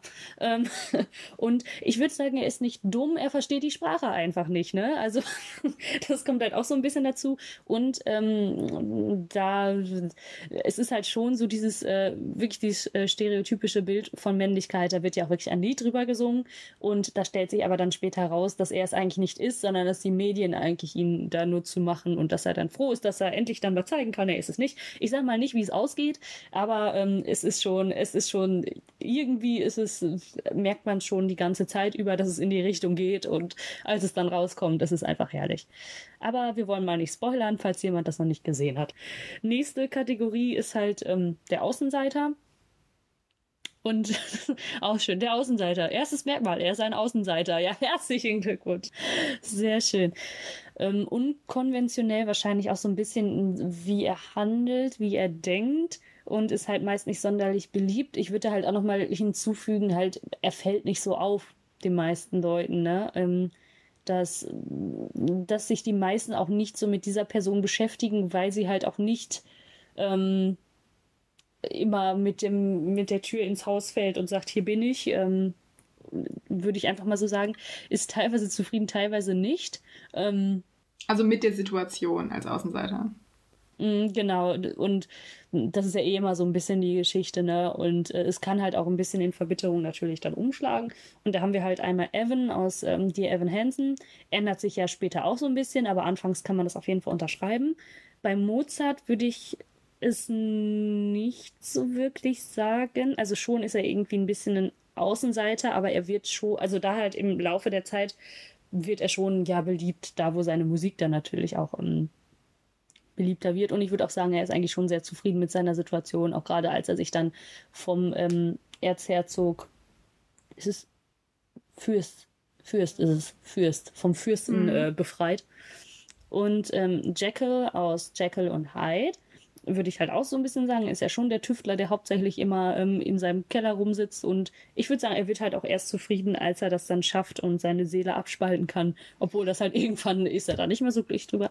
Und äh, das habe ich mir leider auch nicht angehört. Edward Wimper aus Matterhorn. Ähm, das war ja, glaube ich, auch einer dieser Bergsteiger da, ne? Genau, auch ein äh, Edo Keupasch, ich weiß bis heute nicht, wie man ihn richtig ausspricht, genau wie Mozart, der, äh, es gibt ein ganzes Lied darüber, dass sein Vater irgendwie nur seine Geschwister toll findet und nicht ihn und dass sein großes Ziel ist, dass er endlich Anerkennung von seinem Vater kriegt. Ähm, und äh, ja, da ist es auch wirklich so, dass er sagen will, ich will das unbedingt zeigen und dann stürzen ja Leute ab und dann gibt es diesen Prozess, wo so drauf ankommt, wer wann wo war und dann sagt er irgendwann, ach so, ja, nee, ich bin doch schon gegangen, weil ich da unbedingt hin wollte und ähm, der passt da ein bisschen auch rein. Juhu, die nächste Kategorie ist so ein bisschen, ich habe es genannt, der Intellektuelle. Es ist so ein bisschen die Kategorie der Sensible, aber älter, weil meistens gibt es irgendwie relativ junge Leute, so gefühlt bis Mitte 20 und dann gibt es sie wieder ab Mitte 40 und dazwischen gibt es gar nicht so wahnsinnig viel. Und wie gesagt, er ist meist älter. Und dann habe ich geschrieben, er ist gefangen in seinem Gefangensein. Der leidet eigentlich immer. Der ist immer melancholisch. Und wenn was Gutes passiert, dann wissen wir, es wird wieder was Schlimmes passieren, denn er muss leiden. Das ist wirklich wichtig. Und der ist auch ganz, also teilweise ist er so ganz mysteriös. Und das gilt nicht für alle, aber es gilt teilweise für welche. Äh, sie sind meistens gegenüber einer Protagonistin sind sie oft äh, am oberen Ende des Machtgefälles. Das ist nicht zwangsweise, das kommt aber relativ oft vor. Und zum Beispiel ähm, von, bei, von Krodok ist das so, beim Phantom ist das so, die ja auch unheimlich, ähm, wo es unheimlich darüber geht, dass sie irgendwie ähm, Gewalt über eine andere Person haben, jetzt nicht im gewalttätigen Sinne, aber ähm, dass sie schon sehr bestimmt sind. Weil gerade beim Phantom ist es ja so, dass äh, Christine dann irgendwie auch verboten wird, sich mit Leuten zu treffen und dass sie dann und dann da sein muss und so weiter. Und ähm, Frollo ist ein ganz interessantes Beispiel. Bei, bei Frollo schlägt das ja irgendwann einfach wirklich zu einer unheimlich radikalisierten Seite um. Das kann man dann wieder zu diesem Ich bin erwachsen, ich darf das machen, nur halt noch, noch extremer. Ähm, weil das ja wirklich in Hass gegen die ganzen Minderheiten umschlägt. Und gegen Esmeralda auch als, als einzige Person. Das ist so dieses typische abgewiesen, wenn, wenn nicht ich, dann niemand. Ähm, und dann habe ich noch Gerold, und ich war mir am Anfang nicht sicher mit dem Namen. Nicht der Witcher, aber ich glaube, es ist Gerold bei der Päpstin. Und ja, Maxim bei Rebecca. Also Maxim leidet ja unheimlich. Habe ich noch welche? Achso, ich habe noch welche. Ja, Artus. Ein bisschen, also teilweise, ne? Also Artus ist auch eher, der ist ja schon so, also ich finde der Intellekt, das sind ja eher auch, Artus würde ich nicht so unterschreiben, muss ich sagen weil ähm, er ist er ist eigentlich gar nicht so gefangen in seinem Gefangensein, muss ich sagen. Aber er leidet auch schon teilweise sehr. Ja, er leidet schon, aber da, ganz ehrlich, er hat auch so ein bisschen zu leiden. Er hat schon viele Leute irgendwie auf seinem Gewissen und dann fängt auch noch seine Frau was mit seinem besten Freund an und wo ich übrigens eine Kategorie, eine eigene Kategorie einfügen wollte, aber ich habe es gelassen, weil das, das wird, glaube ich, nur einen Shitstorm geben. Ähm, du weißt, was ich meine. Ja, bei Hamilton war ich mir nicht sicher, dafür kenne ich Hamilton nicht gut genug. Keine Ahnung, weiß ich nicht genau. Alfred Ill, ja, ist mir auch eher so spontan in den Sinn gekommen und ich finde auch hier passt ein bisschen Kerchak rein, weil Kerchak bemitleidet sich zwischenzeitlich, glaube ich, auch ein bisschen selbst. Ja. Besonders da, wo ähm, Carla weg ist. Genau, vor allem sie bietet ihm ja, glaube ich, auch ein oder sogar zweimal an, dass er mitkommen kann und sie sagt, ja gut, aber Tarzan ist dann halt auch da, weil es ist mein Sohn und dann sagt er so, nein, dann will ich aber nicht. Dann möchte er lieber leiden. Genau, aber dann heißt es wieder, jetzt ist sie weg und ich bin wieder alleine allein. Hm. hm. Schön, schön, sehr schön. Ähm, ja. Die letzten drei. Die letzten drei. Ähm, so, ähm, da haben wir was, das ist, das tut mir immer so ein bisschen leid, aber ähm, halt die Vaterfigur. Natürlich sind es irgendwie alles, es sind nicht unbedingt immer Väter, ne? Muss man sagen, aber es ist einfach so die Personen, die halt eine Vaterfigur irgendwie annehmen, ne? Ähm, und das, das, sind halt meist so die ruhigen, das sind die besonnenen, die auch die, die ganzen Hitzköpfe dann erstmal wieder so ein bisschen runterholen auf den Boden und komm, ich erzähl dir mal eine Geschichte, so schlimm ist das alles gar nicht. Ähm, die haben natürlich dann auch wirklich diese beratende Funktion meist. Das ist halt so, dass die Charaktere zu dieser Person dann hinkommen und dann sagt die irgendwas ganz Tolles und dann jetzt mit neuem Lebensmut irgendwie weiter. Und natürlich sind es meist die Älteren. Persönlichkeiten. Ähm, da hatten wir jetzt als Beispiel einmal Merlin aus Artus. Ähm, genau, dann der, wie spricht man ihn aus? Mm, Ibn Sina. Ja, Ibn Sina aus Sina dem Medikus. Sinan, ich weiß es nicht. Aus dem Medikus. Dann die Rolle kenne ich le leider. Ich habe die Päpstin, ich habe sie ja nicht gesehen es Esculapius aus der Päpstin. Ähm, für mich halt so eine klassische Rolle natürlich irgendwie Mufasa, obwohl ich finde, der Rolle von Mufasa wird das nicht zu 100% gerecht, weil ich schon sagen würde, es ist nochmal eine viel, viel vielschichtigere Persönlichkeit und ähm, ich, ich würde auch sagen, die Vaterfigur ist doch immer noch so ein bisschen beschützend auch dabei, ne? dass sie versuchen, irgendwie alle um sich herum so ein bisschen zu schützen und ähm, dass dir nichts Schlimmes passiert. Und für mich halt so eigentlich das typische Beispiel ist halt auch der Vater aus einem From Austria, wo wirklich der Josie ja zu ihm dann hinkommt, komplett nieder, ähm, so auf dem Boden und dann erzählt er eine Geschichte und sagt, es ist doch alles gut und dann ist wirklich wieder alles gut und ähm, halt so eine Person, wo du weißt, da kann ich immer hinkommen und die erzählt mir was und danach fühle ich mich nicht mehr so schlecht. Die nächste Kategorie ist irgendwie eine der wenigen, wo ich gefühlt LGBTQ-Charaktere unterbringen konnte. Vielleicht bin ich aber auch einfach zu blöd gewesen. Und zwar habe ich es genannt der Sassy Sidekick. Es sind oft LGBTQ-Charaktere, das sind sie aber nicht zwangsweise, also nicht immer. Die sind und die gibt's auch äh, in den Frauen. Die meisten Kategorien kann man halbwegs gleich auch zu den Frauen rüberschieben. Und zwar ist der Sassy Sidekick eigentlich ziemlich wortgewandt, der ist relativ sarkastisch, der ist oft beliebt und ähm, gerade so im Highschool-Bereich zeigt er dann den neuen Leuten, wie man cool ist, so wie Damien zum Beispiel bei Mean Girls, weil es gibt ja auch dieses, äh, heißt das Lied auch Here's Where You Belong, ich weiß es nicht, wo sie ihr dann zeigen, wer die coolen Leute sind und wo sie sitzen kann und so weiter. Und ähm, ich glaube, ich habe jetzt wirklich nur LGBTQ-Charaktere gefunden. Angel aus Rent passt da so, so ein bisschen rein, finde ich. Ich finde, Angel ist auch ein, ein wirklich niedlicher Charakter. Damien aus Mean Girls passt sehr gut rein. Wizard aus Falsettos. Da ist es jetzt schwierig zu sagen, der ist ein Sidekick. Es ist nicht zwangsweise ein Sidekick, aber ich finde, so wird er oft gemacht. Frankenfurter zum Beispiel ist eine Hauptrolle davon aus der Rocky Horror Show und ähm, bei Jamie aus Everybody's Talking About Jamie war ich mir nicht sicher, weil ich es einfach nicht gut genug kenne ich kann diesen Eindruck nur an dem Lied ähm, Anti Don't Even Know It festmachen, einfach von dem Gefühl, was ich finde, was da transportiert wird, aber ähm, mehr kann ich dafür nicht machen. Die haben, diese Charaktere haben auch oft irgendwie noch eigene Probleme, aber wenn es Sidekicks sind, wird darauf natürlich weniger eingegangen. Ich würde auch sagen, das sind schon auch immer so ein bisschen Vorreiter in ihrer Hinsicht, ne? Dass viele da vielleicht auch noch drauf gucken, was ist denn das für einer? Aber eigentlich ist er dann doch ganz cool. Und ich würde auch so ein ganz bisschen ähm, wie heißt er denn mit Vornamen? Arnold aus, ähm, aus Book of Mormon passt da auch so ein bisschen rein. Er sagt ja selber für sich immer, oh, ich bin der Sidekick, ne? oder ich möchte dein Sidekick sein. Und eigentlich er ebnet, aber eigentlich ebnet er ja schon den Weg zu dem, wie es sich später entwickelt, ne? Also deshalb, ich finde, man muss ihn auch irgendwo unterbringen. Ich finde den herrlich. Ich finde ihn auch sehr lustig und ich, ähm, das, was, ich muss ehrlich sagen, ich weiß nicht, ob ich die These aus einer von den Arbeiten habe oder ob ich selber drauf gekommen bin. Äh, es ist ja so, dass wir mittlerweile viele Charaktere haben, die eben nicht weiß sind, nicht heterosexuell sind, nicht irgendwie in diese Sachen passen und das ist auch gut und das finde ich sehr, sehr gut. Und ich glaube, das ist hier nämlich bei relativ gut zu sehen, dass je mehr diese Charaktere auch als Sidekicks oder als Nebenrollen angefangen haben, dass dadurch auch der Weg geebnet wurde, dass man heute eben Musicals machen kann, wie Everybody's Talking About Jamie, wo man ähm, Charaktere aus der LGBTQ-Community zum Beispiel im Mittelpunkt haben kann. Und dass dieser Weg halt zwangsweise über die Nebenrollen geführt hat, aber dass es zum Glück heute nicht mehr ähm, auch nicht mehr so schief angeguckt wird, wenn man jemanden jetzt mal in die Haupt ins Zentrum stellt, weil das auch einfach ähm, für die Diversität sehr gut ist, denn ich fände es sehr langweilig, wenn wir immer nur alle anderen hätten, weil die schon irgendwo alle auch ähm, auf denselben Sachen beruhen, muss man ehrlich sagen. Ich glaube halt auch, dass es über die Nebenrollen ging, einmal so ein bisschen die Sicherheit zu haben, von wegen, wir gucken mal, wie reagiert das Publikum drauf. Und als man dann gemerkt hat, okay, diese Rollen kommen richtig gut an und das sind auch oft die Rollen, die verhältnismäßig mit am meisten Applaus bekommen, dass man dann gesagt hat, okay, und jetzt versuchen wir das mal, wie ist das, wenn das ein Hauptcharakter wird, ne?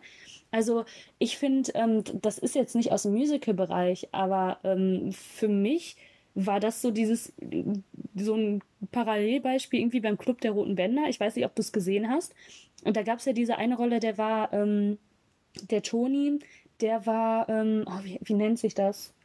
Der hatte nicht Asperger, sondern ich, ich weiß nicht mehr, was es ist. Auf jeden Fall, er konnte, doch, ich glaube, er hatte Asperger. Er konnte Emotionen und so nicht erkennen. Und ähm, er war nie so wirklich im Vordergrund in dieser Serie. Aber jetzt ist es so, dass die Macher von dieser Serie gemerkt haben, okay, das war so der Liebling von allen Leuten, dass der jetzt eine eigene Serie bekommen hat, zum Beispiel.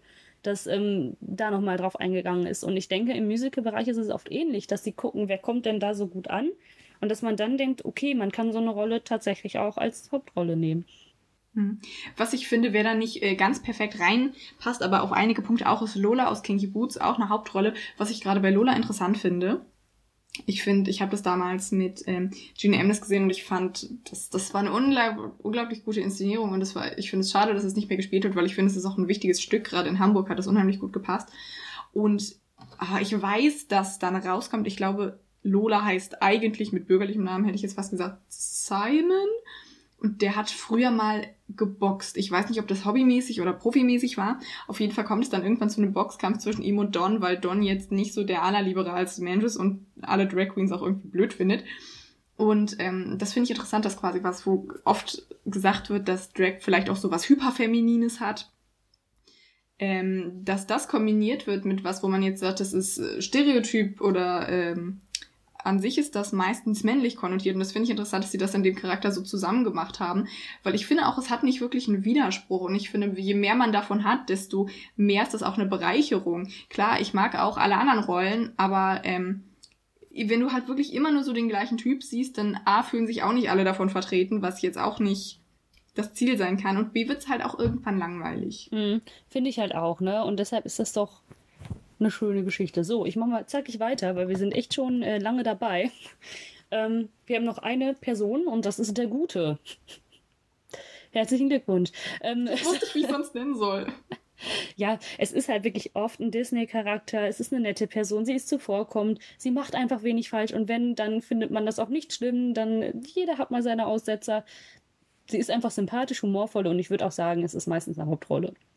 Ne? Die kriegt dann noch einen netten Sidekick an der Seite und los geht's. Und ähm, da haben wir halt als Beispiele Simba aus König der Löwen, Tarzan aus Tarzan, Adam aus Beetlejuice, Orpheus aus Hadestown. Hm, nicht zu 100 Prozent, aber ja schon. Ähm, Josie aus einem vom Austria auch ein Paradebeispiel dafür. Obwohl der auch oft vor sich hin obwohl er, er leidet halt manchmal auch ein bisschen, ne? Das kommt auch noch dazu. Alfred aus Tanz der Vampire und Rob Cole aus dem Medikus. Obwohl Rob Cole schon einiges noch so ähm, falsch macht und nicht immer so konform. Aber äh, das Gute siegt am Ende und da ist er schon ein Beispiel für, das stimmt. Man ist, man ist bereit, auch äh, negative Sachen in Kauf zu nehmen, aber eigentlich werden die dem Publikum schon immer als irgendwie ganz toll und nett verkauft das ist ja. halt so die Kategorie, die ist nett und ich finde es schön, dass es die gibt, aber wenn nur die wäre irgendwann auch ein bisschen, ne, langweilig. Die brauchst du halt immer, ne, und der kannst du halt auch die ganzen schönen Lieder geben, aber ich würde mal sagen, sie bekommt nicht immer am meisten Applaus. Das sind zwar meistens die mit der meisten Bühnenzeit, aber es, es macht es erst so spannend, wenn du da einen Sidekick an der Seite stellst. Das ist das gleiche Simba wäre nicht so spannend, wären nicht Timon und Pumba immer mit dabei. Das stimmt. Timon und Pumba sind auch ein bisschen sassy Sidekick. Das war die Tabelle, die überhaupt nicht ganz ist. Ähm, ja, es fehlt viel und ich finde, also ich habe halt gerade daran, als ich so viele Rollen schon drin hatte und gemerkt habe, ey, vom Typ, das ist alles fast wirklich das Gleiche. Und da habe ich so gedacht, okay, ja, es ist noch ein bisschen weg. Ich habe natürlich auch nicht an alle Rollen gedacht, die es jetzt hier im Leben gibt. Ähm, wenn jemand diese Tabelle haben möchte, kann er sich gerne an uns wenden, an dieses Meisterwerk wissenschaftliche Arbeit. Ja, es ist ein Work in Progress und vielleicht wird sie irgendwann nochmal verbessert. Ähm, ich bin ganz gespannt auf deine Beispiele, die du dir rausgesucht hast. Ich weiß, was es ist, aber mehr weiß ich noch nicht. Meine Beispiele. Ja. Ja, ganz genau. Ähm, und zwar haben wir jetzt gesagt, dass wir so zwei Beispiele nochmal ein bisschen näher beleuchten möchten. Ähm, es muss ja auch nicht ausarten, aber so ein bisschen näher beleuchten. Und ähm, ich habe da jetzt einfach zwei Beispiele genommen, wo ich auch wirklich sagen kann, ich kann da mal ein bisschen mehr zu sagen, weil ich diese Stücke auch gesehen habe. Ähm, bei manchen Stücken finde ich es nämlich schwierig, da was zu sagen, wenn man sie gesehen hat. Ne? Und ähm, da sind meine Beispiele halt ähm, Mozart und von Krolog. Ja, es ist vielleicht gerade von Krolog ist halt so ein bisschen offensichtlich. Aber was ich halt auch spannend finde, ähm, also ich habe, als ich das Stück das erste Mal gesehen habe, ich fange jetzt mal bei von Krolog an, ähm, war das bei mir so, es kommt ja auch, es kommt wirklich immer darauf an, wen hast du da, der es spielt. Weil ähm, er wird oder wurde, fand ich anfangs oft als wirklich durchgängig böse angelegt, was natürlich die Leute dann auch ähm, ganz, ganz toll finden und oh, der Böse und alles und halt dieses Mysteriöse natürlich. Aber ich finde, was diese Rolle halt irgendwie auch so vielschichtig macht und weshalb sie, glaube ich, auch einfach so interessant ist, dass da immer noch diese verletzliche Seite mit bei ist. Ne? Aber dass das halt auch relativ schnell wieder umswitcht. Also ich finde eigentlich den kompletten ersten Akt über ist es, da taucht er ja, glaube ich, auch gar nicht so mega oft auf. Aber wenn er auftaucht, ist das immer mit Knall und mit, es wird jetzt so inszeniert, dass das jetzt gerade, ähm, das ist jetzt gerade so, alle fürchten sich und oh, wo kommt der denn jetzt her? Und das Kostüm macht das natürlich irgendwie auch so ein bisschen. Und es wird halt auch oft jemand gewählt, der dann relativ groß ist, relativ düstere Stimme hat und all sowas. Und erst im zweiten Akt kommt, finde ich, dieses raus, natürlich bei Unstill waren wir, was alle so ganz, ganz toll finden, dass da dann doch, ich glaube, weshalb die Rolle dann doch irgendwie menschlicher wird und sich die Leute dann doch wieder damit identifizieren können. Und das ist, glaube ich, deshalb auch so ist, ähm, dass diese Rolle so spannend ist, dass dann doch nochmal rauskommt, okay, es ist eine verletzliche Person und sie ist halt, wie du so schön gesagt hast, gefangen in ihrem Gefangensein.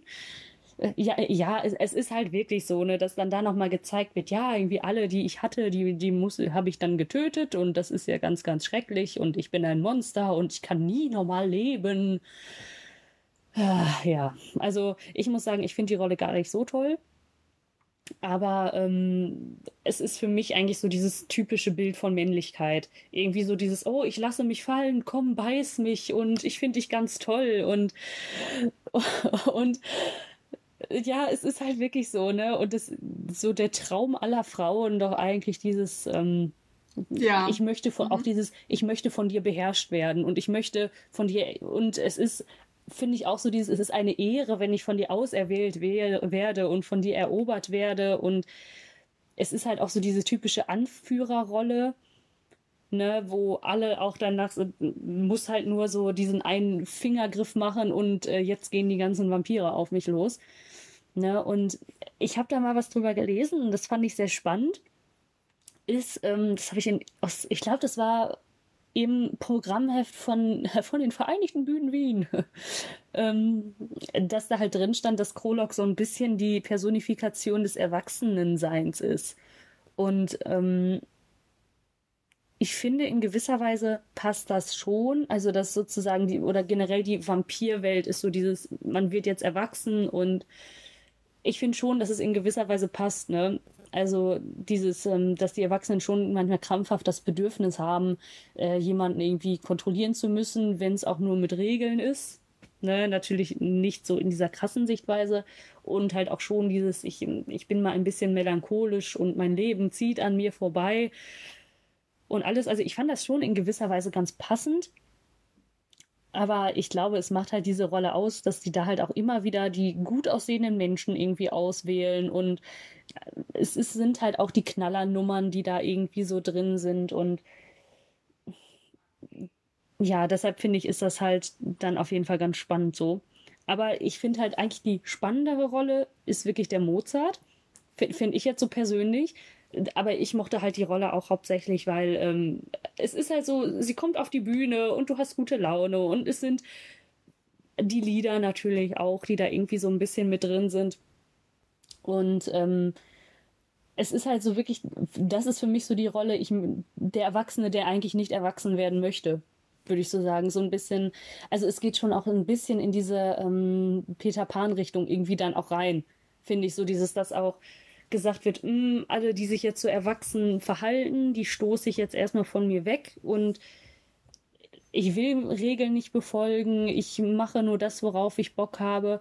Ähm, aber dann letztendlich andererseits doch immer auf der Suche danach ist, auch im Endeffekt, wenn das kommt für mich auch so raus, wenn der Vater dann gestorben ist und dann irgendwie so diese, dieser Gegenpol auch weg ist, von dem ich irgendwie, egal was du mir sagst, ich mache das Gegenteil, dass ihm dann auch erstmal auffällt, okay, ähm, ich brauche doch auch in gewisser Weise die Nähe zu einem Menschen, der mich auch auffängt und ich bin doch gar nicht so zu 100 Prozent immer ähm, so stark, wie ich immer tue, sondern ich brauche halt irgendwie auch jemanden, der sich um mich kümmert und der mich auffängt und der mir sagt, ich bin ganz toll, aber der, der auch ein bisschen auf mich aufpasst. Und das, und ich finde, das merkt man halt auch gerade gegen Ende, wenn er dann ja auch wirklich alleine ist. Und ich meine aber, im Leben von Mozart war es nicht so, weil im Stück verlässt, heißt sie Konstanze? Ja, doch heißt sie, ne? Ja da im Stück verlässt sie ihn ja, glaube ich. Und dass er da auch erstmal merkt, okay, ich komme, ich muss irgendwann doch mal erwachsen werden. Dass er dieses vor dem Erwachsenwerden davonrennen dann doch mal aufhört. Ich meine, in seinem Leben war es nicht so. Also ich meine, dass er da, ähm, dass sie da die ganze Zeit immer noch mit dabei war, aber ich bin, ich bin mir nicht zu 100% sicher, ob es wirklich so gewesen ist. Ähm, aber ich finde, diese Rolle wirkt beim ersten Gucken schon die ganze Zeit, also ich habe es halt auch mehrfach gesehen, halt auf DVD, hauptsächlich einmal habe ich es auch live gesehen. Ich finde, dass es halt am Anfang so ist, oh, das ist die unbekümmerte Rolle, die aber auch im Laufe des Stückes zwangsweise irgendwie erwachsen werden muss, weil erst stirbt die Mutter, dann die Schwester in Armut, dann der Vater stellt sich gegen ihn, aber dass er dann am Ende, dann ähm, am Anfang ist es ja so, nee, es ist gar nicht am Anfang. Also er hat ja die ganze Zeit Reibungspunkte mit dem Coloredo. Dass ähm, der schmeißt ihn raus, er stellt ihn wieder an, dann wird er wieder rausgeschmissen. Und dass er am Ende das erste Mal relativ erwachsen sagt, ich möchte bei dir nicht mehr angestellt sein, weil ich habe jetzt erreicht, was ich erreichen wollte und ich bin jetzt so gefestigt in meinen Entscheidungen, dass ähm, ich brauche dich gar nicht mehr. Und dass er dann doch wieder merkt, ja, ich brauche jemanden an meiner Seite, aber niemanden mehr, der mich wirklich kontrolliert. Und dass es da das erste Mal auch so ist, dass das nicht trotzig antwortet, sondern halt wirklich auch mal fundierter. Und ähm, deshalb finde ich, dass sich diese Rolle doch so ein bisschen weiterentwickelt von ähm, ich bin irgendwie der Draufgänger, ich bin der Partymacher, ich halte mich an keine Regeln zu dann doch dem Erwachsenen, der sagt, ich schreibe hier meine Komposition und ähm, ich weiß, was ich bin vom Wert her und nicht mehr dieses, ich, ich suche, was ich bin. Und ähm, das finde ich macht die Rolle dann auch noch mal so spannend. Da passt halt dieses junge Schlitzohr schon relativ gut drauf, aber halt irgendwann auch nicht mehr so. Und deshalb finde ich dieses Stück auch so krass, weil er ja auch irgendwie dann tragisch und alleine und alles stirbt, aber doch nicht zu 100 Prozent mhm. das gefunden hat, was er gesucht hat. Ich finde auch, ähm, bei, bei Mozart gibt Würde es so ein, schönen Satz über Kunstverständnis, den ich jetzt natürlich gerade gar nicht im Ohr habe, ähm, wo, wo Coloredo doch meinetwegen sagt, ja, ihr macht so Kultur für die Masse, dann ist es keine Kunst mehr. Und Mozart sagt so, doch, natürlich ist es noch Kunst, sie ist nur für alle da. Und das finde ich halt immer wieder schön, wenn ich das höre. Das war jetzt eine sehr schlechte Zusammenfassung, aber ich weiß gerade nicht mehr, was sie sagen. Mhm. Ähm, ja, er, er sagt, glaube ich, ähm, was mir Gott gegeben hat, ist dafür alle Menschen. Und meine Melodien singt man in der ganzen Stadt, sagt er. Und dann, ähm, der, und, und er sagt, äh, der Applaus dieser Menschen bedeutet mir sehr viel. Ich brauche keinen neuen Anfang, ich bin an meinem Ziel. Denn dass er dann das erste Mal so sagt, okay, ich bin, ich bin zwar kontra alles, aber er ist kontra alles, weil er jetzt seine gefestigte Meinung hat. Und ich finde schon, dass das nochmal ähm, das auf jeden Fall ändert. Ähm, es ist, ach genau, ich habe es jetzt nochmal gegoogelt, weil ich gerade nur die Hälfte im Ohr hatte. Ah, genau, das, was du gerade gesagt hast, dann sagt er ja noch so, ja, dein Talent ist ja nicht verloren. Das, was ich meinte, war, ähm, dass Coloredo sagt, wahre Kunst muss vermeiden, was das Volk unterhält. Und dann der Satz, den ich wirklich interessant finde, was der Masse gehört, das ist nichts mehr wert. Und du kannst das so gut auf jeden Kunstdiskurs übertragen. Ähm, und das finde ich interessant. Also dieser Satz, was der Masse gehört, das ist nichts mehr wert. Das finde ich ist so, das zeigt halt schon so viel. Ja, aber ich finde, das ist halt die Geschichte, ähm, dass Kunst ganz oft sagt, oh, ich bin nur so lange exklusiv, solange nicht jeder Zugriff mhm. darauf hat. Natürlich ist es, ähm, ich finde, ein gutes Beispiel dafür ist eigentlich die Mona Lisa. Hm. Also jetzt, ähm, dass jeder sie irgendwie damals gesehen haben wollte und jetzt ist es so, ja, ich guck's mir im Internet an. Ich habe eine Postkarte davon. Aber andererseits ist es ja so, dass trotzdem dieses Gemälde immer noch so einen unfassbaren Wert hat, dass die Leute in Massen sich das Original angucken gehen, obwohl es eigentlich überall verfügbar ist. Und deshalb finde ich, wird dieser Satz irgendwie so ein bisschen ausgehebelt. Aber das ist halt damals so ein bisschen die Zeit gewesen, weil ja da schon noch so dieses, oh, der Adel und dann das normale bürgerliche Volk und die haben ja gar nicht den Zugriff auf all das, was wir so Schönes haben und ähm, dass sie da diese Privilegien, auch gerade weil Mozart ja schon krasse, auch damals haben die ja schon mhm. erkannt, dass er gute Musik macht. Das ist ja bei bei Künstlern, anderen Künstlern jetzt ähm, von ähm, bildender Kunst ist es ja so, dass die ja oft erst danach irgendwann den Wert bekommen haben. Und bei Mozart war es ja so, dass die damals schon erkannt haben, das ist ein krasser mhm, Wert. Ne? Und ähm, ich glaube, dass das auch einfach so der Dorn im Auge ist, von wegen, oh, dieser krasse Künstler gehört jetzt gar nicht mehr mir alleine, sondern er sagt, jeder kann das haben. Und ich glaube, dass das auch so ein bisschen das Problem von Coloredo gewesen ist. Aber ich weiß tatsächlich nicht, das ist natürlich die Sichtweise aus dem Stück. Ich meine, der war gar nicht, die sind gar nicht so aneinander geraten, meine ich. Aber ich meine, der Vater und Mozart ja, schon, ich aber ich meine, mit dem Coloredo war das gar nicht so krass. Ich habe diesen Film mal gesehen, diesen unheimlich schrägen.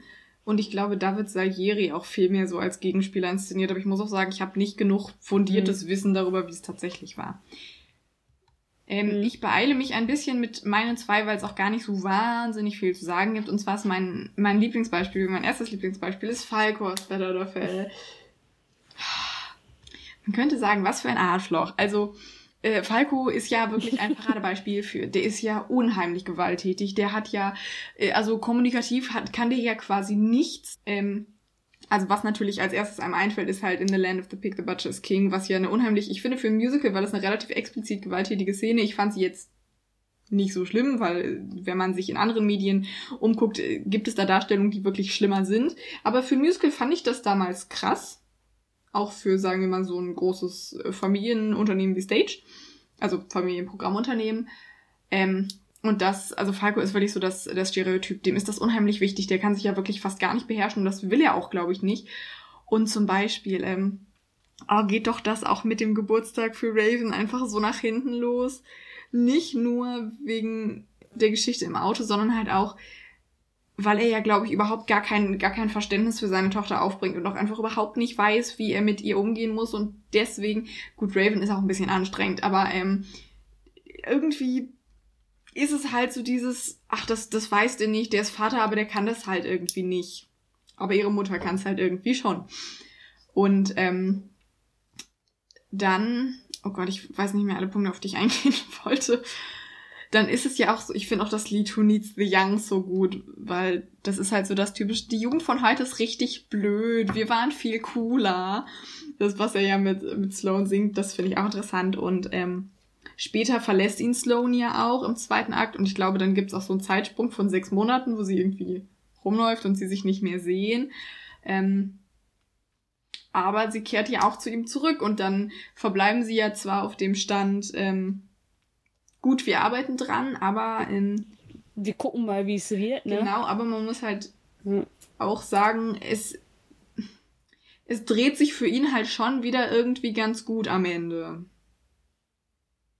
Ich finde auch, obwohl, ich finde, das erste Mal ist halt wirklich bei Wo tut mir der Schmerz am meisten weh, dass er da das erste Mal, dass man da auch merkt, okay, er, er merkt, glaube ich, gerade, dass er, dass er sie wirklich verliert und dass er vielleicht dann anfängt, mal zu reflektieren. Andererseits ist dieses Lied halt aus seiner Sicht auch sehr, sehr wehleidig vom Gefühl und man weiß halt nicht, ob er sich im Endeffekt wirklich ändert oder ob das das typische ist, ja, ich verspreche dir, mich zu ändern und dann macht er es nicht das weiß man halt leider nicht. Ne? Genau, das, das stimmt. Das Lied ist natürlich auch das, was ihn so ein bisschen dann als, ähm, was ihn auch ein bisschen irgendwie menschlicher konstituiert, weil je, je mehr man irgendwie die Beweggründe versteht, desto mehr hat man, desto mehr Verständnis hat man natürlich auch für eine Rolle, weil wenn jemand einfach böse ist, dann ist es halt auch irgendwie langweilig.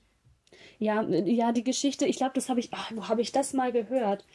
Ich weiß es nicht. Ähm, auf jeden Fall, dass bei bösen Charakteren, dass das so ist, wenn du sie nur böse machst, dann hat da überhaupt keiner irgendwie, dann äh, findet keiner die gut. Aber sobald die dann irgendwie doch ein bisschen eine menschliche Seite zeigen und so ein bisschen zeigen, okay, ich, ich habe einen Grund, warum ich so bin, wie ich bin, oder hab Mitleid mit mir, weil mir ist was Schlimmes passiert, dann kriegen die erst diese Tiefe, weshalb die so beliebt sind. Ja, glaube ich, dass, ähm, dass das anders gar nicht funktionieren würde. Das stimmt. Ich finde, bei Falco ist es so ein Charakter, wenn man das Stück sieht, weiß man wahrscheinlich mehr, was ich meine. Also er ist halt wirklich dieses Stereotyp von, ähm, der hat seine Macht und der wird sie auch bis fast bis zur letzten Sekunde verteidigen und am Ende geht er trotzdem alles irgendwie noch relativ gut für ihn aus. Ich finde den Charakter trotzdem immer noch gut, auch wenn das eine Sache ist, die man jetzt in der Realität auf jeden Fall nicht verteidigen kann, aber als Charakter finde ich ihn trotzdem interessant und ich finde, er war, wen haben wir denn damals gesehen? Haben wir dreimal Alex Melcher gesehen?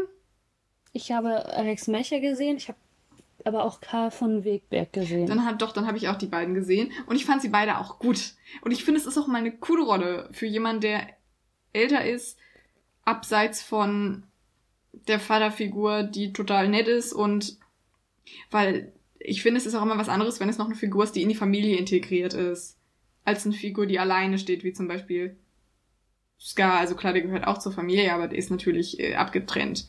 Das nächste Beispiel ist aus Falsettos und ich muss sagen, ich bin echt nicht firm in Falsetto Inhalt. Ich habe es mir nochmal durchgelesen. Und es gibt auch eigentlich fast nur den einen Punkt, den ich wirklich interessant finde. Also ich finde alles interessant, aber den einen Punkt, den ich rausstellen wollte. Und zwar, ich habe ja schon gesagt, dass Marvin eben seine, seine Familie verlässt, um dann mit seinem Freund zusammenzulesen, mit Wizard. Aber mit Wizard funktioniert es auch nicht, weil sie beide irgendwie, die finden sich halt schon super toll, aber irgendwie funktioniert es halt auch nicht so wahnsinnig gut. Ich glaube, die sind auch ein bisschen altersmäßig auseinander.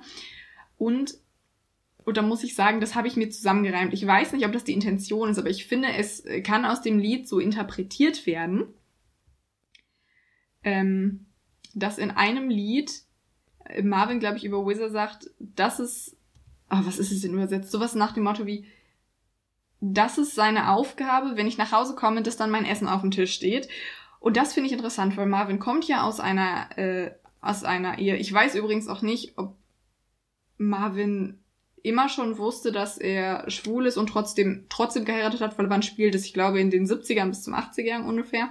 Oder ob ähm, er das tatsächlich vorher nicht wusste und es dann erst entdeckt hat.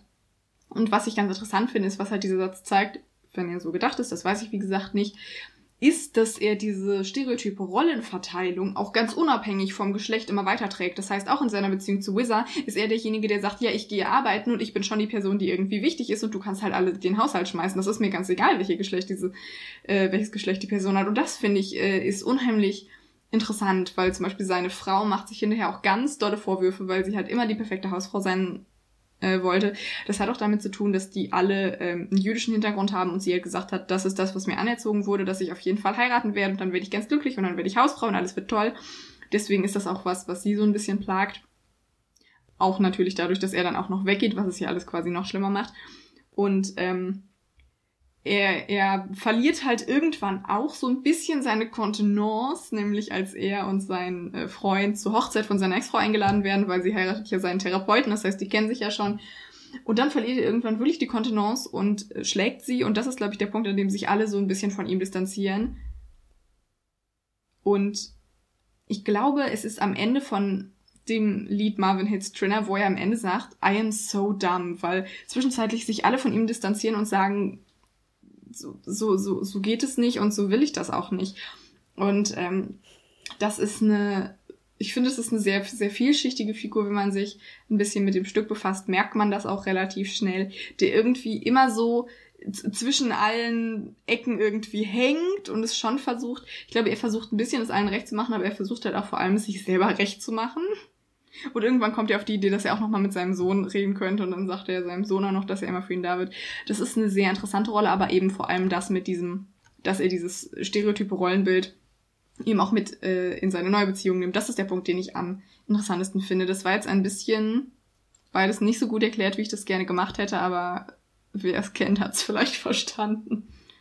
Also ich finde, die Geschichte ist halt auch, ähm, dass sich, glaube ich, auch oft das Vorurteil hält bei gleichgeschlechtlichen Beziehungen, dass einer trotzdem den männlichen und einer den weiblichen Part übernehmen muss. Ich glaube, das ist eine Geschichte, die, ähm, ich, ich glaube tatsächlich, das hält sich bei sehr, sehr vielen Leuten auch generell in der Gesellschaft, würde ich sagen. Obwohl ich mir halt denke, ja, warum? Das, das, das muss es nicht mal das ist doch auch in nicht gleichgeschlechtlichen Beziehungen so, dass trotzdem die Frau auf die Hosen anhat und der Mann halt nicht. Und das ist dann theoretisch ja auch nicht männlich und weiblich und genau so, wie man sich vorstellt, ne? Und deshalb natürlich ist das Stück ist ja auch schon ein bisschen älter.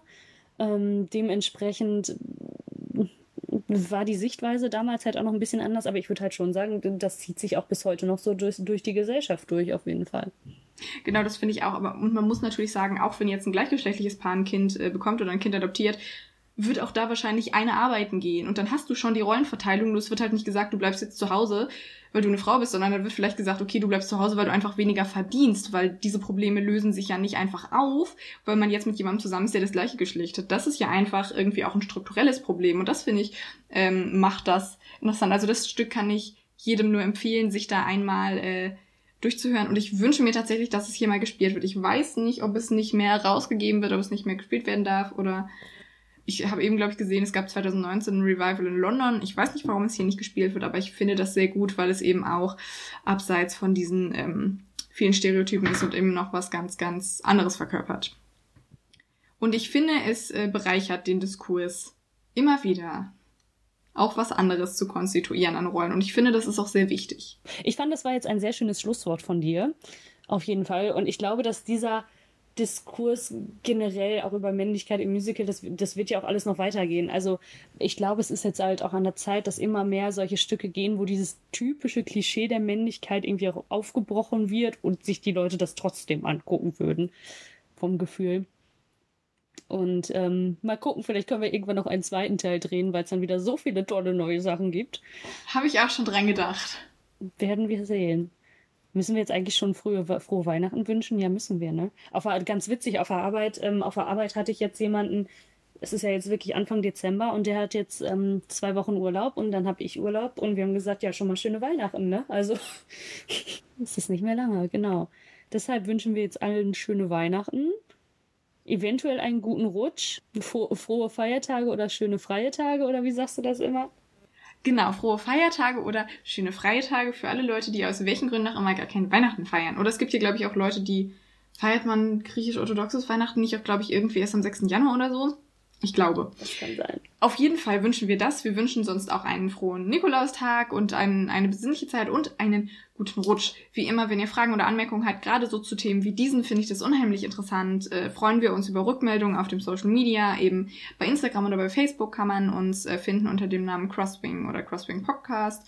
Und man kann uns bei Google schreiben, bei Google Mail eine Mail schreiben unter cross.swing.podcast at gmail.com. Wir freuen uns da sehr drüber. Wenn ihr Anregungen habt für, habt für zum Beispiel die äh, wie heißen sie, für die Close-Ups, dass wir uns Stücke oder eher unbekannte Stücke mal angucken sollten und die vorstellen sollen, weil die einfach viel mehr Aufmerksamkeit bedürften, dann freuen wir uns auch darauf.